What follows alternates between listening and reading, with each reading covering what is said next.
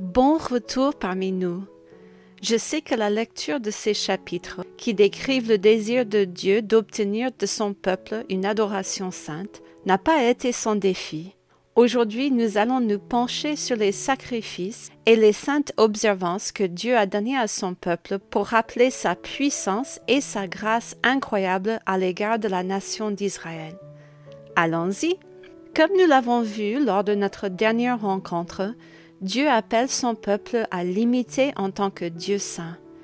Le peuple est instruit qu'en tant que peuple saint, il doit respecter les lois de Dieu le peuple doit se distinguer des coutumes et des traditions des gens qui les entourent. Au chapitre 22, Dieu rappelle au peuple que les offrandes qui lui sont présentées sont saintes et lui appartiennent. Parce qu'elles appartiennent à Dieu, elles méritent une révérence et une considération particulière dans la manière dont elles sont traitées. Les personnes qui mangent des offrandes, par exemple, partagent avec Dieu ce saint sacrifice, et elles doivent donc être consommées conformément à ses lois.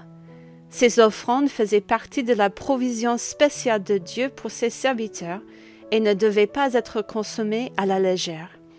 Il est important de traiter Dieu et ses choses saintes avec une attention et une révérence particulière. Sa maison, sa parole et ses serviteurs doivent être considérés avec honneur et respect par ses enfants. Les offrandes faites à Dieu devaient être également considérées avec ce même respect. Les offrandes d'action de grâce de Dieu, par exemple, devaient être parfaites. Seul le meilleur pouvait être sacrifié à Dieu et être accepté par lui. Dieu savait que le peuple serait tenté d'offrir moins que ce qu'il avait de meilleur, voulant se garder le meilleur des animaux pour lui-même. Dieu leur apprenait à l'honorer avec ce qu'ils avaient de meilleur à offrir. Dieu prendrait soin d'eux et répondrait à leurs besoins. Dieu seul est digne de ce que nous avons de meilleur, comme Dieu le leur rappelle au verset 32 à 33. Vous ne profanerez point mon saint nom, afin que je sois sanctifié au milieu des enfants d'Israël. Je suis l'Éternel qui vous sanctifie et qui vous a fait sortir du pays d'Égypte pour être votre Dieu. Je suis l'Éternel. Dieu sait que son peuple oublie facilement de l'honorer comme son Dieu. Au chapitre 23, Dieu fixera sept moments précis dans l'année pour que le peuple le révère pour sa fidélité. Le premier jour, le sabbat, est un rappel hebdomadaire de la création de l'homme par Dieu et de la dépendance de l'homme à l'égard de Dieu pour son existence même. Le peuple a reçu l'instruction de mettre ce jour à part dans leur cœur et d'honorer Dieu en cessant tout travail. Ce repos hebdomadaire était une grâce accordée par Dieu, mise à part pour lui comme un rappel chaque semaine de toutes les incroyables provisions de Dieu pour son peuple. En plus de ce rappel, Dieu a également établi sept autres jours spéciaux au cours de l'année où le peuple devait s'arrêter et se souvenir de toutes les bontés de Dieu à son égard. La Pâque et la fête des pains sans levain étaient les premières fêtes de l'année pour rappeler au peuple la merveilleuse délivrance de Dieu de l'esclavage en Égypte? Le peuple faisait une pause dans ses activités quotidiennes de travail et de service en mangeant le repas de la Pâque et en nettoyant sa vie et sa maison du levain du péché, afin d'être mis à part pendant cette fête. Dieu n'a jamais voulu que le peuple oublie qu'il est le seul à pouvoir le délivrer de tout esclavage. Dieu seul peut nous libérer. La fête suivante était la fête des premiers fruits, au cours de laquelle le peuple se souvenait de Dieu comme son soutien et de son protecteur. Au cours de cette fête, les Israélites honoraient Dieu en apportant les premiers et les meilleurs produits de leurs troupeaux et de leurs champs et les offraient en remerciement au Seigneur.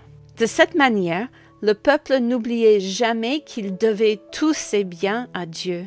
C'était aussi un puissant rappel de la façon dont Dieu avait épargné les premiers-nés des enfants d'Israël lors de la dernière plaie en Égypte. Dieu leur rappelait sa grâce et sa miséricorde dans le jugement du péché. C'est une image tellement puissante pour nous en tant que chrétiens. Jésus-Christ s'est donné en sacrifice des prémices en notre nom, afin que nous puissions suivre Dieu dans la grâce que nous procure le sacrifice de Jésus. Cinquante jours plus tard, les Israélites devaient célébrer la Pentecôte, jour qui marquait traditionnellement la fin de la saison des récoltes. Il s'agissait de célébrer Dieu en tant que source de leur subsistance et de la continuité de sa provision pour l'année à venir. Le peuple apportait également des offrandes de céréales et d'animaux de leurs troupeaux. Pendant qu'ils récoltaient le champ, ils devaient faire preuve de grâce envers les pauvres et les nécessiteux de leur pays. De cette manière, ils s'identifiaient à Dieu, qui lui aussi faisait preuve de grâce et de miséricorde en subvenant à leurs besoins. La fête suivante était la fête des trompettes, un jour pour commémorer la fin de la saison des récoltes et l'attente de la prochaine saison d'expiation et de sacrifice au Seigneur. Ce jour marquait une pause dans leur année, car ils préparaient leur cœur au sacrifice à venir, le jour des expiations.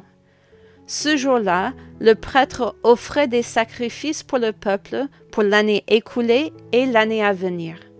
Ce jour était particulièrement important pour le peuple, car il lui rappelait le pardon de Dieu et la communion qu'il pouvait avoir avec lui lorsqu'il pardonnait ses péchés. Quelle belle image aussi de la grâce à venir que Jésus apporterait à son peuple, puisqu'il est mort et ressuscité du tombeau pour acheter notre pardon, aujourd'hui et pour l'éternité. La dernière fête de l'année était la fête des tabernacles, qui avait lieu cinq jours après le jour des expiations.